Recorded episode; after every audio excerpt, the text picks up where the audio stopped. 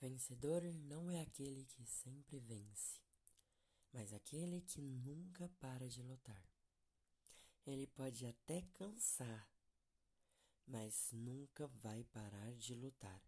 Você é um vencedor pelo simples fato de nunca parar de lutar. Está sempre querendo ganhar, está sempre querendo o seu objetivo. Vai ter dias que você vai estar, cara, o que, que eu estou fazendo? Mas eu tô cansado. Hoje o mundo tá virado contra mim. Mas você não deve desistir.